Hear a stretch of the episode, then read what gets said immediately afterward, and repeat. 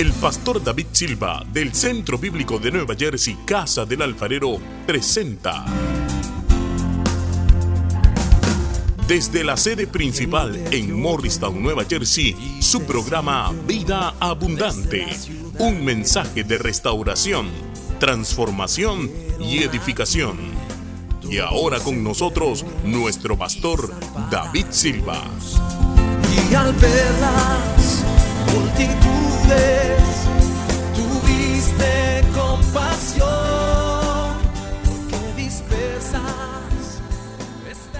Lucas capítulo 8, versículo 7 dice, otra parte cayó entre espinos y los espinos que nacieron juntamente con ella, lea en voz alta, la ahogaron, la ahogaron ahogaron esa semilla. Y cuando Jesús explica en el versículo 14 dice, la que cayó entre espinos, estos son los que oyen pero yéndose son ahogados por los afanes, diga conmigo, por los afanes y las riquezas y los placeres de la vida. Vamos a repetir otra vez, son ahogados por tres cosas, los afanes, las riquezas y los placeres de la vida y no llevan fruto. En el día de hoy, mi tema es ahogado por las distracciones ahogado por las distracciones. ¿Sabe que a mí me llama mucho la... Sí, eso, hay que tirar la Biblia y aplaudir. O la tabla, o lo que sea. Para Clen es un pecado si uno tira la tabla. Gloria a Dios. Si me pone de nuevo los versículos, porque es que me llama mucho la atención. Yo debo ponerle atención a la palabra y tú también, hermano, hermana. Mira lo que dice ahí. Dice, la que cayó entre espinos, estos son los que oyen. Entonces, ojo, no está diciendo la semilla que cayó, oyó y se fue. Dice, no, la que cayó entre espinos son los que oyen, pero yéndose, no dice que, que la semilla es ahogada, ellos son ahogados, porque ya la semilla fue ahogada, y si la semilla fue ahogada, ellos son ahogados. Ellos son ahogados porque la semilla no va a ser ahogada por los afanes. El que va puede ser ahogado por los afanes. Diga conmigo, puedo ser yo. Diga, pero eso no va a ser así. Porque yo soy buena tierra. Son ahogados por los afanes, las riquezas y los placeres de la vida. Puede sentarse en la presencia. Dice, no llevan fruto. Dice, y no llevan fruto. Jesús da esta parábola. Diga conmigo, es una parábola de cambio. Dígalo fuerte, es una parábola de cambio. ¿Por qué de cambio? Porque, porque él dice, se siembra una semilla y cuando esa semilla eh, germina, esa semilla comienza a cambiar, echa raíces, germina. Y si está en buen terreno, crece. y no solamente crece, sino que lleva fruto. Pero esa semilla también trae cambio en la persona que recibe la palabra de Dios. Es una, es una semilla para traer cambio, porque nosotros los seres humanos necesitamos cambios positivos, no cambios negativos. Diga conmigo cambio. El cambio más grande sucedió cuando nos dieron la semilla del Evangelio, que no conocíamos a Cristo, y esa semilla produjo el cambio más grande que se ha producido en nuestra vida. Nacimos de nuevo, fuimos salvos, recibimos vida eterna, recibimos nueva vida, recibimos propósito, un cambio grande, extraordinario en nuestra vida. Entonces allí nos está hablando, otra vez le repito, de, tres elementos, el sembrador, la semilla y el suelo. Siempre tenemos alguien que es el sembrador que nos da la semilla y todos quizás tenemos más de un sembrador. Los jóvenes tienen al pastor o al líder de jóvenes y tienen a sus padres. Eh, otros tienen además es un consejero. Tenemos, pero hay un sembrador principal para los cristianos y es el pastor. En esta casa hay un buen sembrador. Gloria, perdón, me equivoqué. Un sembrador excelente que se preocupa por dar bien la palabra de Dios. Pero luego viene la semilla y la semilla dice es la palabra de Dios. La palabra de Dios es la semilla. Ahora, algo interesante es que no hay problema según la parábola, ni con la semilla, ni con el sembrador, ni con la semilla. Diga conmigo, aquí no hay problema, ni con el sembrador, ni con la semilla. Porque el tercer elemento es el suelo, y el suelo es el corazón de uno, cómo uno recibe. Y, y según la condición del corazón, entonces vendrá si hay cambio o no hay cambio. Hello.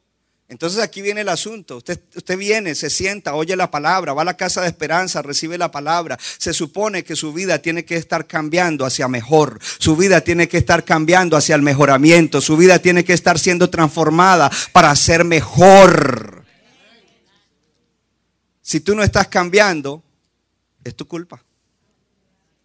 No es culpa del sembrador ni de la semilla. Hello. Si tú no estás cambiando, el problema eres tú. ¿Habrá alguien que se atreve, se atreve a decirle al que está al lado, si tú no estás cambiando, el problema eres tú?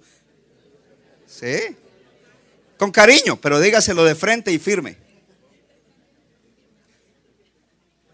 Ahora míreme acá, porque en el día de hoy vamos a ver algo interesante. Era solo una frase, no una conversación. José, José, Quita esta mata de aquí, please. Me estorba. Míreme acá. Está bien que se rían. En el día de hoy vamos a ver algo interesante. Que hay cristianos que comienzan a cambiar, pero llega un momento en sus vidas en que están bendecidos, se detiene su cambiar hacia adelante y comienzan a cambiar en reversa. Mientras usted lo digiere, yo voy a tomar agua. Yo tenía un dicho cuando estábamos en la Speedwell Avenue que se llaman los cristianos cangrejo. Porque el cangrejo camina hacia atrás y usted ha visto que el cangrejo levanta una de sus. Entonces es. Aleluya. Pero van hacia atrás. Diga, ese no soy yo. Una de las cosas que nos va a ayudar a nosotros a poder, al entender esta parábola, es mantenernos en el camino del Señor. Es la seguridad de nuestra salvación. Porque en estos tres primeros suelos, hoy completamos el tercero y la próxima semana o la próxima vez será el cuarto, ninguno de ellos da fruto. Uno es robada, el otro es eh, quemado y ahora este es ahogado. Muchos cristianos cuando comienzan se ve una vida prometedora en ellos por un tiempo, diga conmigo por un tiempo. Pero crecen y llega un momento en el cual no dan fruto, porque se puede crecer y no dar fruto para Dios. Entonces no dan fruto. Y es ahí donde debemos hacernos estas dos preguntas. Escúchelas y si está tomando nota, escríbalas. ¿Estoy dando fruto para Dios a largo plazo? ¿Estoy dando fruto para Dios a largo plazo? Hello. Am I bearing fruit for God over the long haul? Yo sabía que ahí había que darlo. ¿Sí ve? También Marco necesitaba en inglés. Estoy dando fruto a Dios para... Porque podemos dar un poquito de fruto o un asomo de fruto, pero la cuestión no es dar fruto un poquito, un poquito ahora, es a largo plazo. Es hasta el final dando fruto. Y entre más crecemos, más fruto. Y entre más la vida avanza, mucho fruto. Y entre más avanza, que sea fruto que permanece. Esa es la pregunta que debemos hacernos. Porque algunos cristianos por una estación crecen un poquito y quizás aparece algo de fruto. ¿Sabe que hay algunas plantas que dan, el, el, primer fruto que dan no sirve para nada, no se puede comer ni nada? El primer fruto lo dieron y sale un poquito atrofiado, pero eso es normal en la planta. El siguiente año es que va a venir el buen fruto. La segunda pregunta es que te tienes que hacer tú mismo. ¿Es mi fe superficial o genuina? ¿Es mi fe superficial o genuina? ¿Is my faith superficial or genuine? Esa estaba más fácil. Porque podemos tener una fe superficial y no una fe genuina. El miércoles hubo un desafío a la fe. Yo mismo he sido desafiado con esa palabra. Entonces, ¿qué significa caer? Que la semilla cae en un suelo lleno de espinas. Dice que, dice yéndose. ¿Se acuerda esa frase en el versículo? Yéndose. Ellos la reciben y dice que ellos se van. ¿Qué significa eso? Yéndose. Significa que ellos se van con la intención de hacer lo que la palabra dice. Diga conmigo, intención. ¿Cuántos de ustedes cuando salen de aquí se van con la intención de hacer lo que la palabra dice? Y el que no, pues entonces viene a qué? De espectador. Pero la semilla germinó, creció y luego es ahogada. Otra palabra de ahogada es sofocada. Otra palabra es asfixiada. Pierde la respiración y es ahogada por tres cosas. Los afanes, las riquezas y los placeres. ¿Qué cosas? Estas cosas son las que impiden que un creyente sea lo que Dios quiere que él sea. Dile a tu vecino, tú tienes que llegar a ser lo que Dios ha dicho que tú serás. Porque estas tres cosas lo impiden. Y uno puede pensar y hasta sentirse que es un, buen cristiano y que está bien porque la mayoría de las cosas están en su lugar y sin embargo no estamos llegando a ser lo que Dios dijo que deberíamos ser. En estos días que estaban en las semifinales de básquetbol, yo no es que sigo esos partidos, pero veo algún clip de algún comentario y un jugador de un equipo que ya había sido eliminado habló acerca de los Boston Celtics que perdieron con los Miami Heat. Y tremendo porque ellos iban perdiendo tres partidos a cero. Son siete, el que gane cuatro de siete. Y ya los, los Celtics iban tres abajo. Heat le ganó los tres primeros.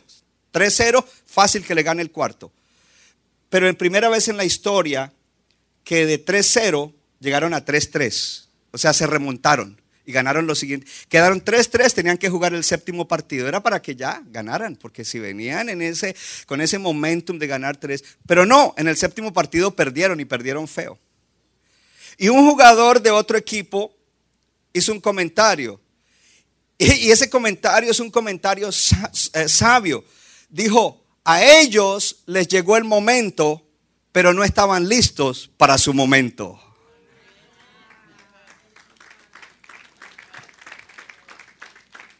A ellos les llegó su momento, pero no estaban listos para su momento. ¿Y sabe por qué yo tomo ese comentario? Porque yo te quiero decir en esta mañana, prepárate para tu momento. ¿Cómo así, pastor? Prepárate para tu momento. Mire, hermano, cuando uno está en el Señor y uno está de verdad progresando en Cristo porque las semillas de la palabra están germinando, la vida de uno va mejorando en todos los aspectos, la manera como manejamos las pruebas, las tribulaciones, los problemas, nuestros issues es mejor cada vez y vamos avanzando y vamos avanzando hacia lo que Dios tiene para nosotros y llegará el momento, aleluya, que Dios ha dicho que tiene para nosotros, pero la pregunta que nos debemos hacer es si estamos listos para cuando llegue ese momento. Yo siento algo fuerte en mi corazón en esta mañana decirle a la iglesia, y no es la primera vez en los últimos tiempos, Dios quiere prosperarte, hermano, Dios quiere prosperarte, hermana. Y no estoy hablando solo de lo económico, aunque lo económico está incluido, porque de qué te sirve eh, ser una persona súper espiritual y estar endeudado y estar amargado porque no te alcanza o porque no puedes contribuir para el reino de Dios. El asunto aquí es que Dios sí te quiere bendecir y el momento va a llegar la pregunta es si tú estás preparado para tu momento. En esta mañana, uno de los puntos que quiero decirte es prepárate para tu momento. Porque si el momento llega y no estás listo, te lo perderás. Pastor, ¿qué tiene que ver eso con la parábola? Esta gente yéndose tenían la intención y crecieron. Pero de repente los afanes, las riquezas y los placeres de este mundo los ahogaron. ¿Sabe lo que eso significa? Si vinieron riquezas, significa que les llegó el momento. Pero ellos no estaban listos para el momento. Y por eso se ahogaron. Un punto de vista de este pasaje que, yo que tengo es que todo tiene que ver con las riquezas. Porque Jesús dice en Mateo 6, que lo vamos ahora a, leer rápidamente, Él dice que la gente del mundo se afana por qué ha de comer, qué ha de vestir, qué ha de beber. ¿Con qué tiene que ver eso? Con dinero para comprar esas cosas. Dice la gente que no conoce a Dios, la gente que está fuera del reino, se afanan con esas cosas. Pero no, hay hermanos en la iglesia que están afanados con eso. Y están ansiosos. Ahora entonces está los afanes, afanes por las riquezas, o cuando ya la tiene, afanes por las riquezas que ya tiene. Y por último, cuando tiene riquezas, entonces voy a disfrutar de los placeres. Entonces comienzan a mirar cómo es que disfrutan los millonarios del mundo. Dice, yo también quiero hacer lo mismo. What? ¿Cuántos se, gozaron esta mañana con sonríe que Jesús te ama? ¿Usted necesita droga o, vodka o margarita para gozarse?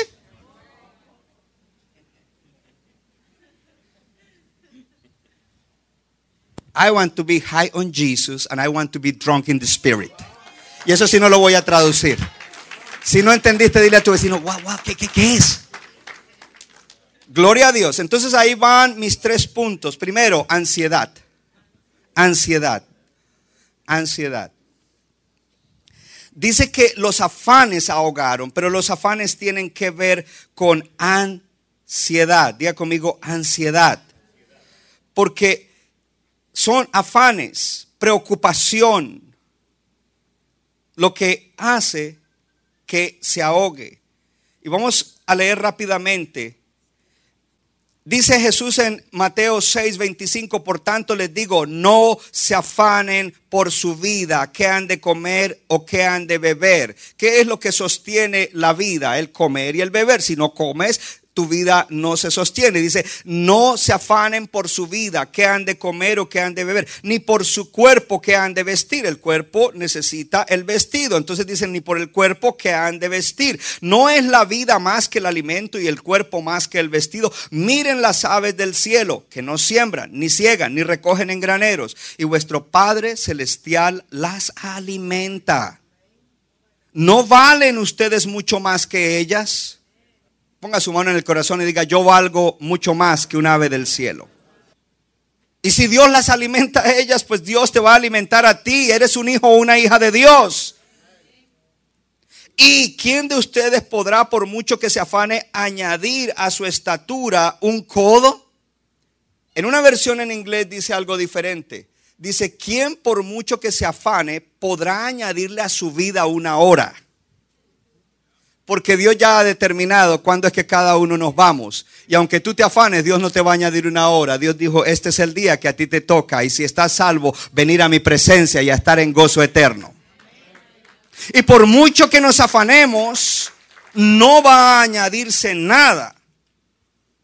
¿Y quién de ustedes, 28, eh, y por el vestido, ¿por qué se afanan? Consideren los lirios del campo cómo crecen. No trabajan ni hilan. No tienen maquila, no tienen máquina de coser, no tienen telar. Pero yo les digo que ni aun Salomón, que era un rey súper elegante, con toda su gloria se vistió así como uno de ellos. Ni siquiera Salomón, que tenía los mejores vestidos de la época, las mejores telas, las mejores sedas, el mejor algodón, se viste como Dios viste los lirios del campo. Versículo 30. Y si la hierba del campo que hoy es y mañana se echa en el horno, Dios la viste así, ¿no hará más, mucho más a ustedes, gente de poca fe? Ese punto es importante en lo que Jesús está hablando. Dice, si Él hace eso con la hierba del campo, vistiéndola con flores, con lirios, ¿no va a hacer mucho más con ustedes? Y dice, gente de poca fe. ¿Sabe lo que está diciendo? El problema de ustedes es que tienen poca fe. Y poca fe significa que usted no cree la palabra de Dios. Poca fe significa que usted no cree en los principios de Dios, porque cuando vives por los principios serás bendecido. Poca fe significa que no crees en las promesas de Dios, porque cuando tú crees en las promesas de Dios, esa fe trae las promesas de Dios a cumplimiento. Gente de poca fe. Dese cuenta que esto se traza a la palabra, porque la fe viene por el oír y el oír de la palabra. Esta gente ha oído la palabra, se van, pero están con el afán, están con la ansiedad. No se afanen, entonces dice, dice así el Señor, no se afanen. ¿Qué es lo que ahoga la semilla? El afán, la ansiedad. No se afanen pues diciendo, ¿qué comeremos? ¿O qué beberemos? ¿O qué vestiremos? Dice, porque los gentiles, y en otra versión dice, los paganos, los que no conocen al Señor. Déjenme darle una explicación, ahí se me alargan los mensajes. En el Antiguo Testamento, el pueblo Israel, los judíos eran el pueblo de Dios y toda gente fuera de ahí eran, eran gentiles, porque no eran pueblo de Dios, aunque podían convertirse al judaísmo y dejar de ser gentiles. Hoy en día la iglesia de Cristo es el pueblo de Dios y todo el que esté fuera de la iglesia verdadera de Cristo es gentil. Y dice que los gentiles, la gente que no conoce al Señor, se preocupan, se afanan por esas cosas. Dice, los gentiles buscan todas estas cosas. Lean voz alta, pero tu Padre Celestial sabes que tienes necesidad de estas cosas. ¿Dónde están los hijos de Dios? Diga, mi Padre sabe que yo tengo necesidad de esas cosas. Y el versículo 33, más busquen primeramente el reino de Dios y su justicia. Y todas esas cosas por las que se afanan y están ansiosos, les serán añadidas.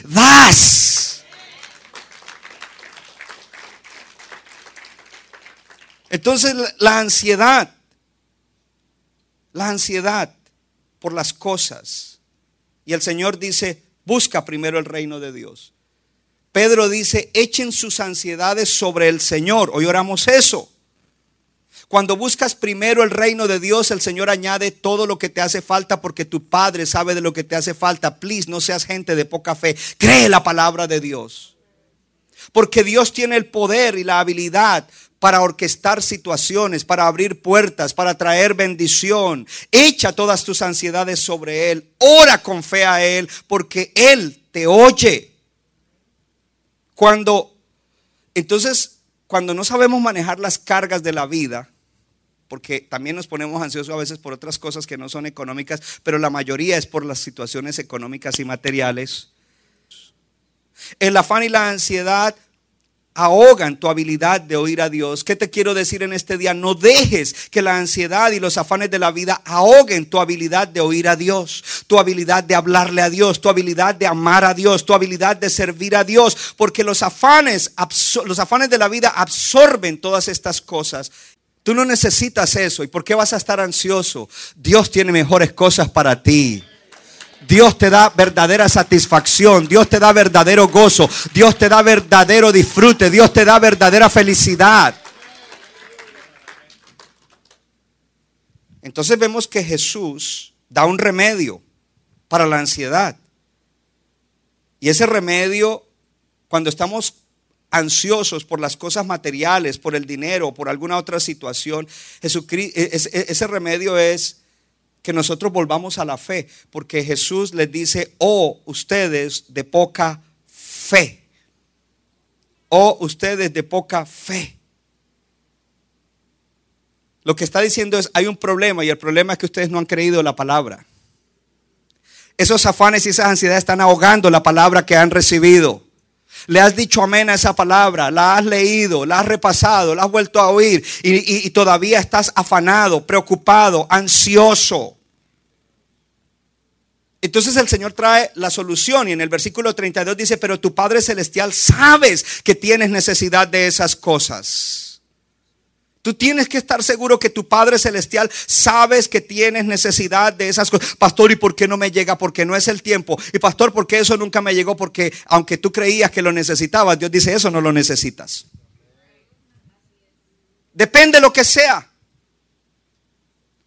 ¿Qué, ¿Qué, promesa tan maravillosa entonces la que comenzamos a ver aquí? Porque dice, busca primero el reino de Dios y su justicia y todo lo que tú necesitas lo tendrás. El Padre sabe lo que necesitas y cuando buscas el reino de Dios, todo lo que necesitas el Padre te lo va a añadir.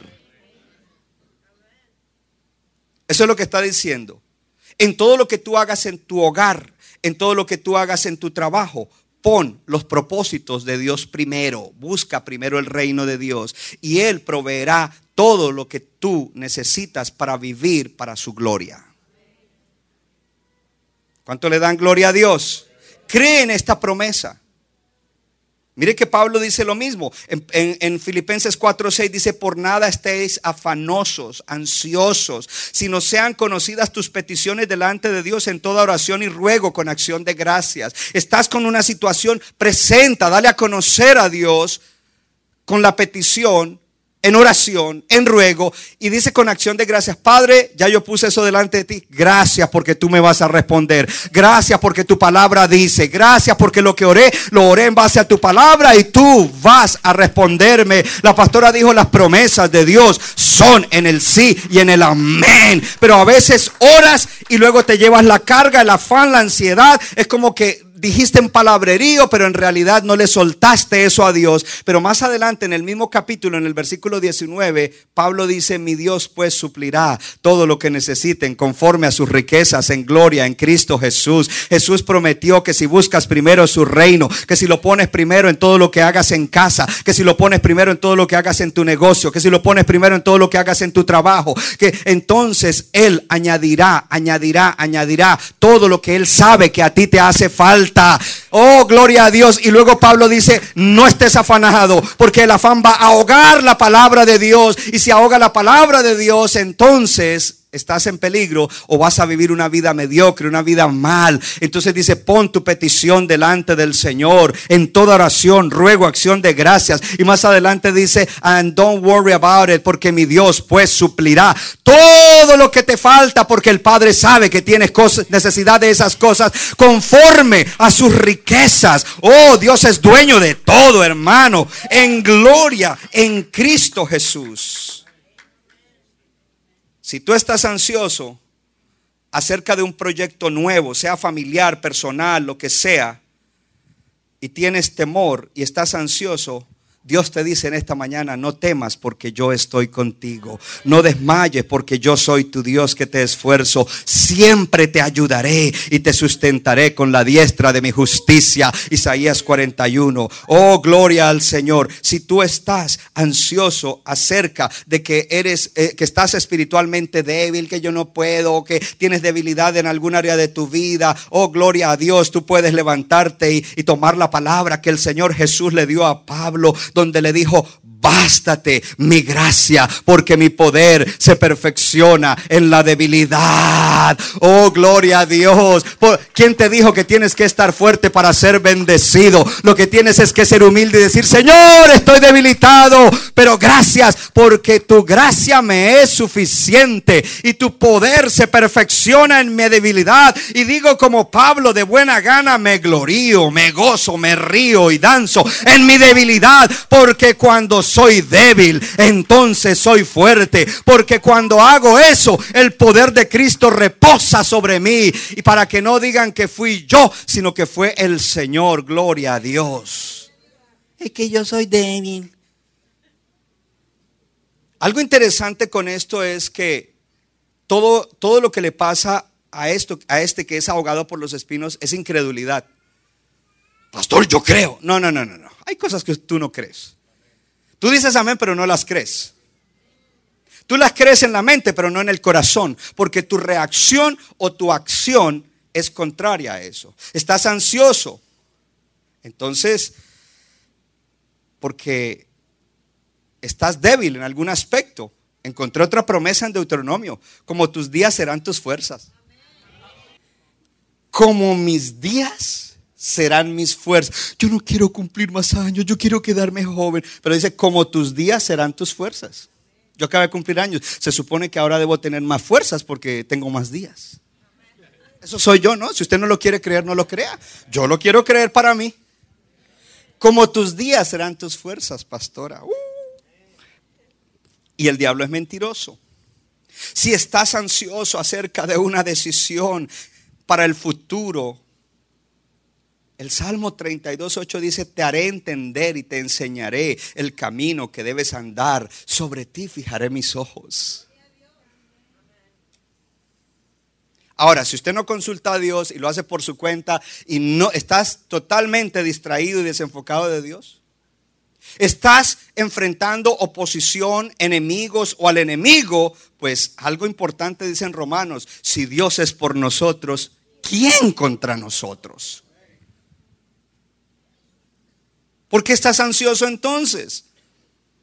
Si estás ansioso por un problema, la palabra dice la tribulación produce paciencia y la paciencia al ser aprobado, si el ser aprobado es esperanza y la esperanza no avergüenza. Hello.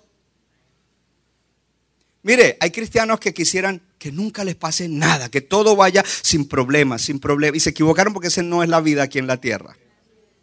Es más, hasta que no somos probados, no se sabe de qué estamos hechos.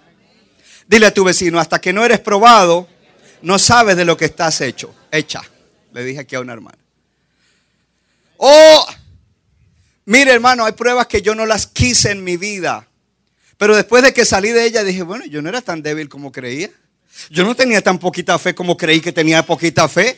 Yo, yo, yo, eh, es más, yo he sorprendido y he choqueado, I have shocked, gloria a Dios, a mis enemigos que creían que después de esa prueba no la iba a hacer, pero ahora no solamente yo estoy aterrado de lo que sí podía, gloria a Dios, pero ellos están diciendo, wow, este pasó esto, gloria a Dios, gloria a Dios, gloria a Dios, gloria a Dios, dale la gloria a Dios, hermano.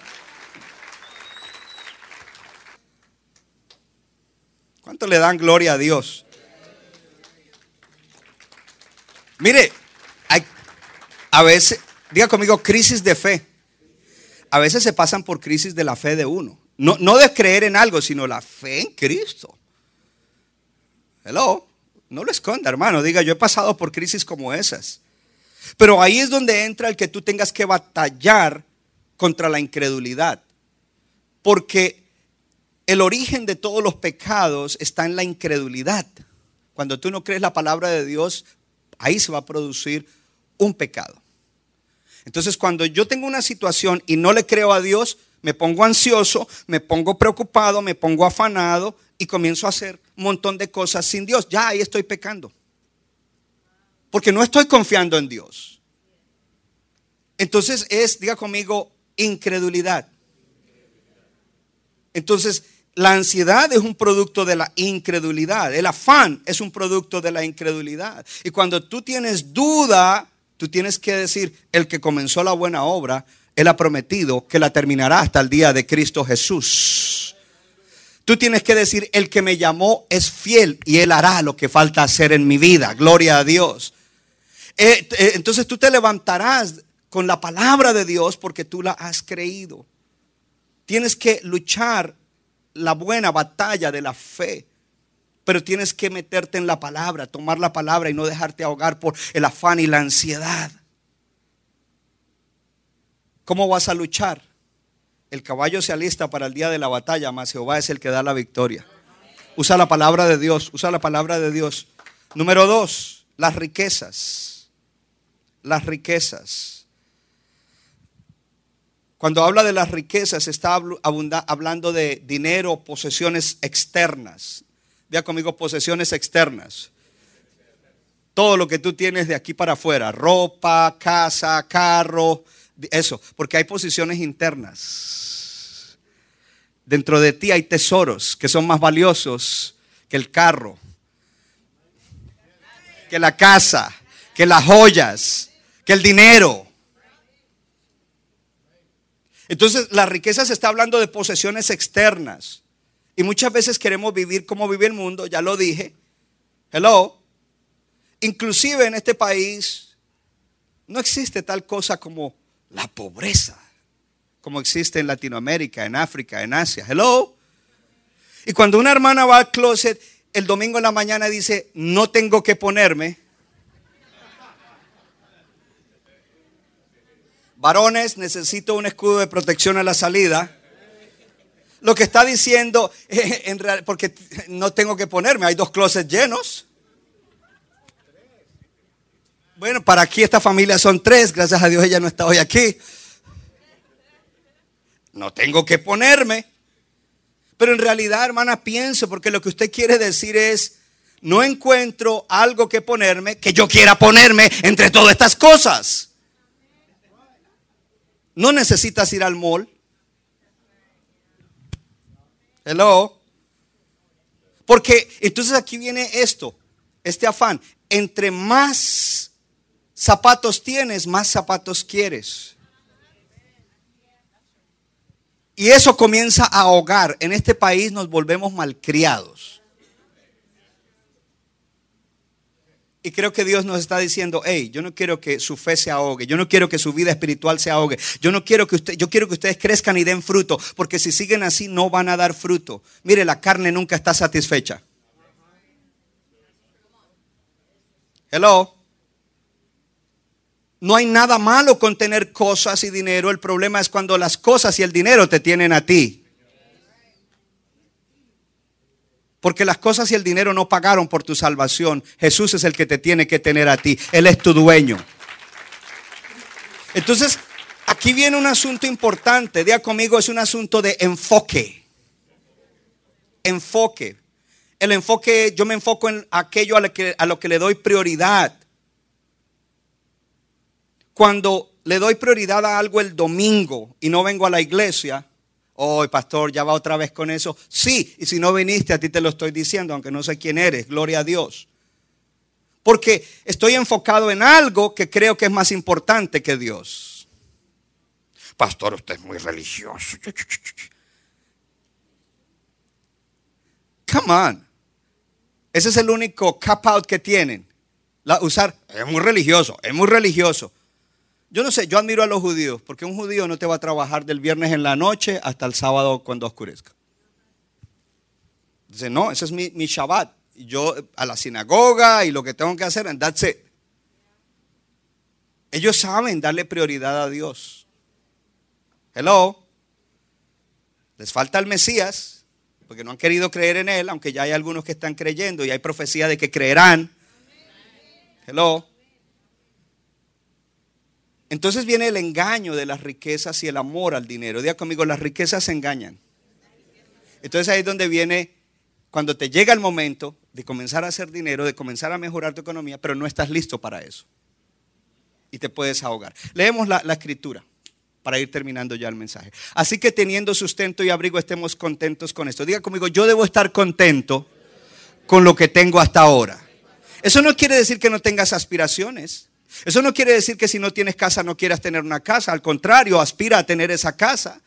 Que si hay algo que no tienes para el mejoramiento de tu vida y de tu familia, tienes que aspirar a eso. Pero eh, tú no estarás listo hasta que tú no estés contento con lo que tú tienes. Cuando tú estás contento, gracias Señor por este apartamentico. El GID a veces falla, el landlord es necio, pero yo lo voy a cuidar esto porque yo sé que tú, tú estás contento y Dios dice, este es un buen candidato porque este no está eh, con, con una actitud rara en contra de las cosas, hacia las cosas materiales. Tú estás contento. No está, ay, mire cómo fulano que llegó después de mí y ya tiene y ya tiene lo otro. Ah, como, deje de estar mirando a los demás, deje de estar envidiando, arrepiéntase del pecado de la envidia, gloria a Dios. Gócese con la bendición de otro. Dice, porque los que, los que quieren enriquecerse caen en tentación y lazo de muchas codicias necias y dañosas. Porque, ojo que está hablando codicias necias y dañosas. Están codiciando neciamente y esas codicias son dañosas. Y dice que hunden a los hombres en destrucción y perdición. Las riquezas ahogarán, ahogarán, ahogarán a persona que tiene esta actitud. Dice, porque la porque raíz, lea en voz alta, raíz de todos los males es el amor al dinero. Paremos ahí, míreme acá. No está diciendo que el dinero es malo, el dinero es neutro, no es bueno ni es malo. El dinero será bueno, será malo, depende quién lo tenga. Y si está en las manos de un hijo de Dios que no es avaricioso y codicioso, que no está tenido por el dinero, sino que tiene el dinero y sabe el propósito del dinero, ese dinero es bendito, ese dinero es sagrado, ese dinero es para la gloria de Dios, aleluya. Raíz de todos los males es el amor al dinero dice Pablo, el cual, codiciando a algunos, se extraviaron de la fe, fueron ahogados por las riquezas y fueron atrapados de muchos, traspasados de muchos dolores. Amor al dinero no es admiración por estos verdes. Ay, cómo te admiro, te amo. No, eso no es amor al dinero. La, el amor al dinero es el que tú crees que el dinero es el que te va a hacer feliz. Que el dinero es el que va a solucionar todas las cosas que tú necesitas solucionar en la vida. Es decir, que tu confianza está puesta en el dinero y no en el Dios que te ha dado una nueva vida y que te ha dado promesas grandes y maravillosas en el nuevo pacto. Ese es el amor al dinero. Dice que en lo que acabamos de leer, que el amor al dinero es la raíz de todos los males. Todos los males. ¿Ok? Entonces, ¿qué significa eso? Que es la clase de corazón que ama el dinero lo que es la raíz de todos los males la clase de corazón que ama al dinero. Es la raíz de todos los males. El dinero es simplemente un símbolo para obtener recursos materiales.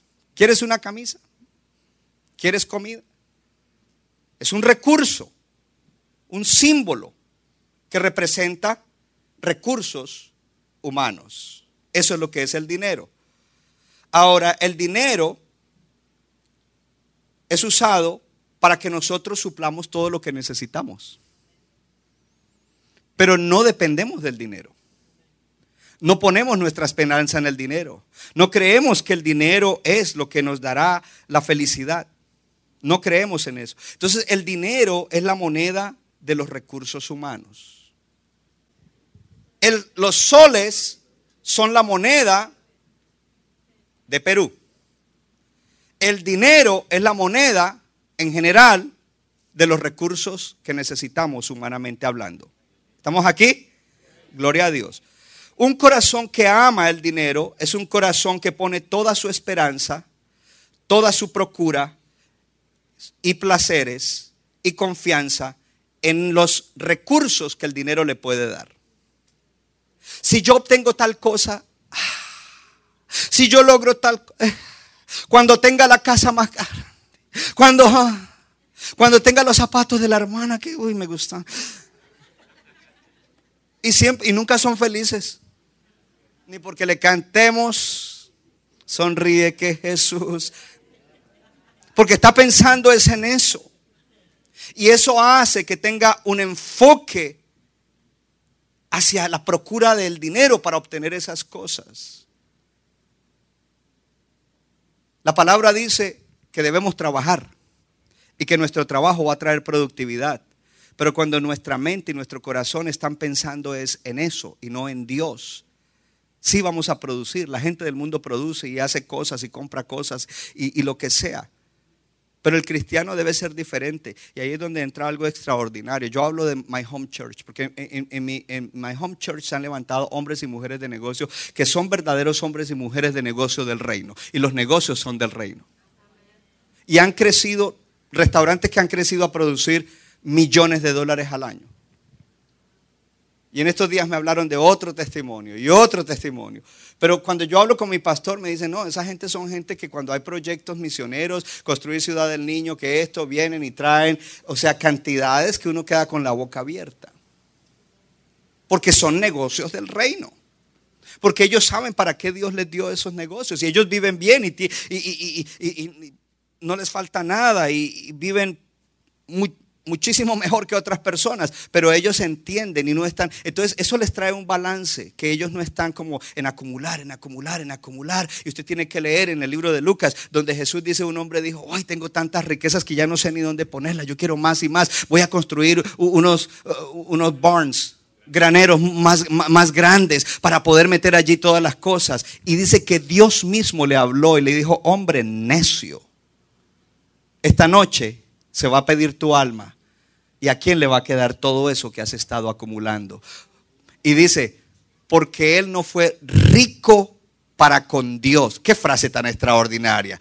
Dios quiere que al que le va a prosperar a esos niveles, quiere que sea rico para con Dios.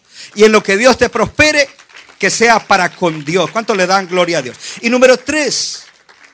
Entonces cuando alguien todavía, un cristiano que me dice, yo soy cristiano, nacido de nuevo, y se molesta cuando se habla de diezmo, se molesta cuando se habla de ofrenda, se molesta cuando hay proyectos, esa persona tiene que decir, wow, los espinos me están ahogando. Y alguien dice, pues eso no es conmigo porque yo acabo de llegar y no tengo mucho dinero. Pero te voy a decir algo. A los que ya tienen les dije, al que no tiene y necesita, Dios sabe lo que tú necesitas. Pero si tú te enfocas en eso y tú estás detrás del dinero que no tienes y procurando y procurando y hoy no voy a la iglesia y hoy no hago esto y hoy mejor esto y mejor esto y mejor aquí, mejor allá y el afán y la ansiedad y detrás del que no tienes, el dinero que no tiene te tiene esclavizado. Yo no sé, Dios ha prometido que a sus hijos Él les unge sus manos para que todo lo que toquen prospere. A sus hijos, Dios, mire, si usted es un hijo que quiere verdaderamente servir a Dios, usted dice, Señor, dame un trabajo donde yo pueda asistir a la iglesia, donde yo pueda servir en la iglesia. Eh, es más, yo no entiendo por qué los cristianos siguen abriendo negocios que los absorben el domingo. O no eres un hombre de negocios porque no sabes delegar un domingo, o lo que tienes no es un negocio, es un self-employment, porque si yo fuera eso, yo sería como Chick-fil-A. José, tráeme un Chick-fil-A. Ah, se fue. No puede, está cerrado. Pero ellos tienen principios cristianos y son la franquicia número uno ahorita. Número uno. Si abrieran los domingos estarían. Pero ellos dicen, no necesitamos eso. Queremos honrar a Dios. Póngase de pie. Placeres. Ya conmigo, deseos de la carne. Lujuria, gratificación de la carne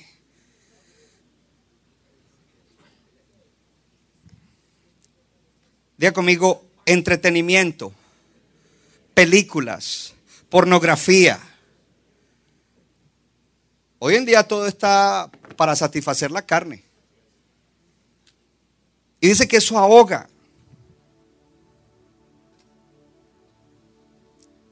Cuando nos dejamos llevar por esas cosas, no piense ahorita, oh, se está ahogando la semilla. No, nos estamos ahogando nosotros mismos. Es como si tú mismo te estuvieras poniendo una almohada en la cara. Ya casi me pongo verde, morado. Perdí la noción de los colores. Dile a tu vecino, no te ahogues a ti mismo. Porque eso impide que andemos de verdad con Dios. ¿Qué cosas están ahogando tu vida? Hablo de afanes, ansiedad, riquezas y dinero, placeres.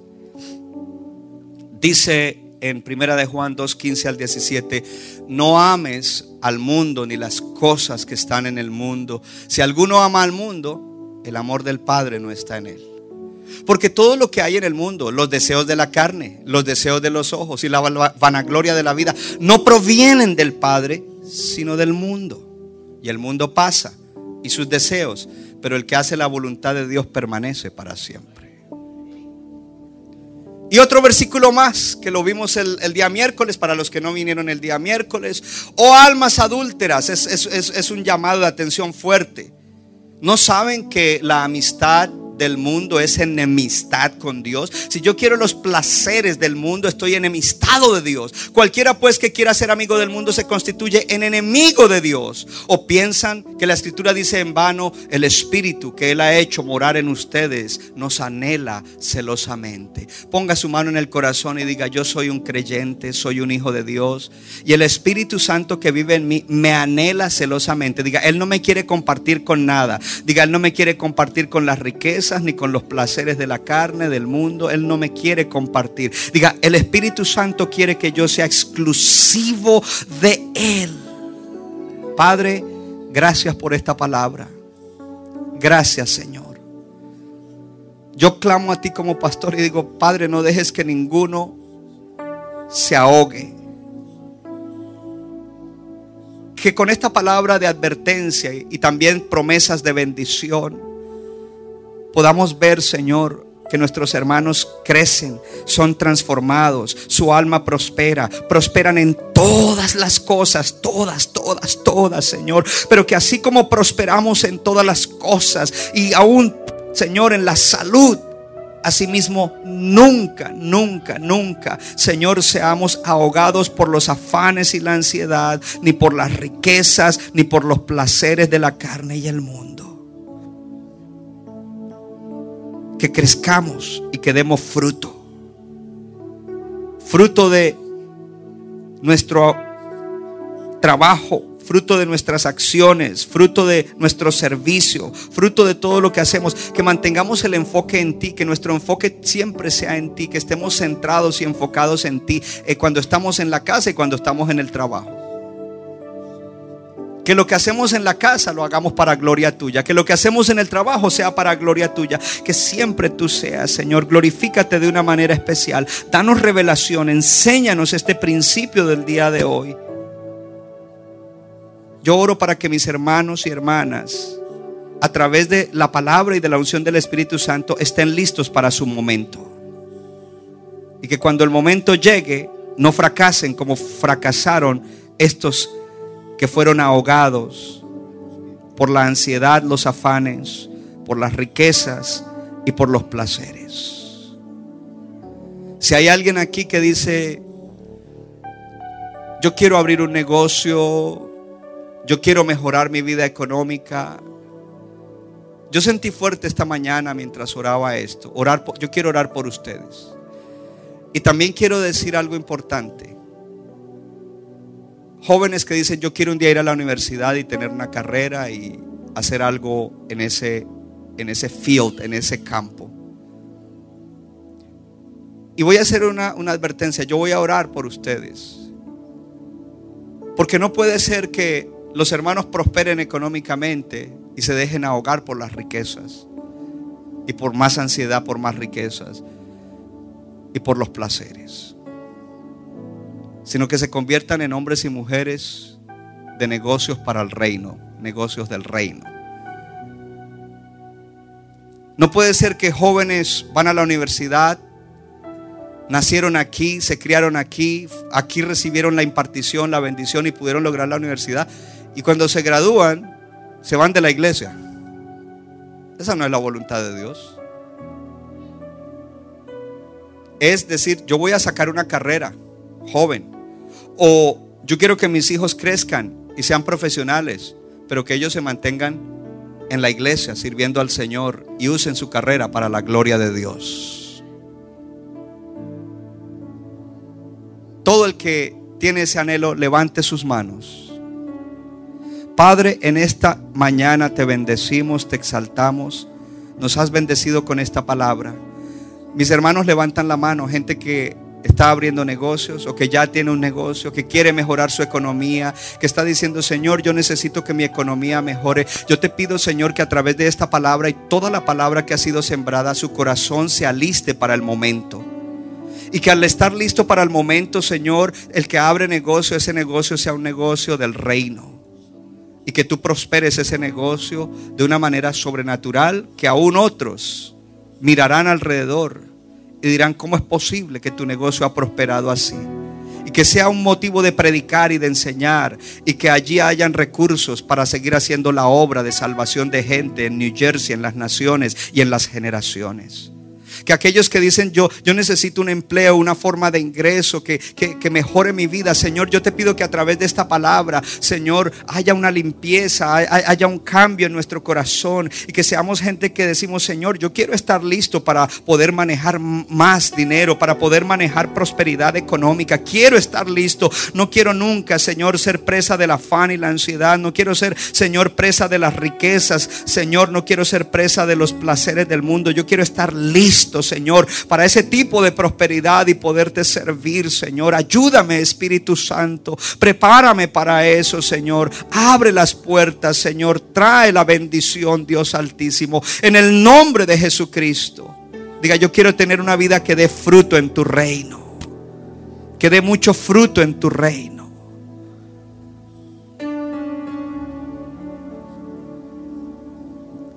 Si hay alguien aquí que no conoce al Señor o que necesita reconciliarse o de igual manera en Long Branch, Dios te ama. Necesitas el perdón de tus pecados. Necesitas tener victoria sobre el pecado. necesitas la vida eterna y necesitas una nueva vida. Dios te amó tanto que Jesucristo vino y se hizo uno de nosotros sin pecado, fue a la cruz y todo lo que Él sufrió emocional, mental y físicamente, lo sufrió para pagar por nuestros pecados. Y cuando nosotros creemos en Él y lo hacemos el Señor de nuestra vida y nuestro Salvador, recibimos la salvación. Si ese eres tú, este es el momento de salvación para ti. Haz esta oración y todos la vamos a hacer para que no te sientas solo. Dios mío, gracias por amarme tanto. Reconozco que soy pecador. Necesito el perdón de mis pecados. Necesito tener poder sobre el pecado. Quiero vida eterna. Quiero una nueva vida. Jesucristo, te entrego mi vida. Sé mi Señor y sé mi Salvador. Amén. Padre, gracias. Gracias, Señor, por lo que tú haces en aquellos que se reconcilian o se salvan. Si usted hizo esa oración aquí o en Long Branch para salvación, hoy levante su mano derecha. Centro Bíblico de New Jersey, Casa del Alfarero, presentó su programa Vida Abundante si usted desea obtener más información y lo último que acontece en nuestro ministerio, visítenos en el internet www.centrobibliconj.org. Y ahora también puede estar más cerca del pastor David Silva a través de su Facebook donde encontrará palabra de Dios por la mañana, tarde y noche. Búsquelo en Facebook como Pastor David Silva. No se equivoca le da forma al barro para su deleite. Somos vasos Nuestra iglesia está localizada en la 63 de la Abbott Avenue en Morristown, Nueva Jersey. Para más información, llámenos al 973-292-0170. 973-292-0170.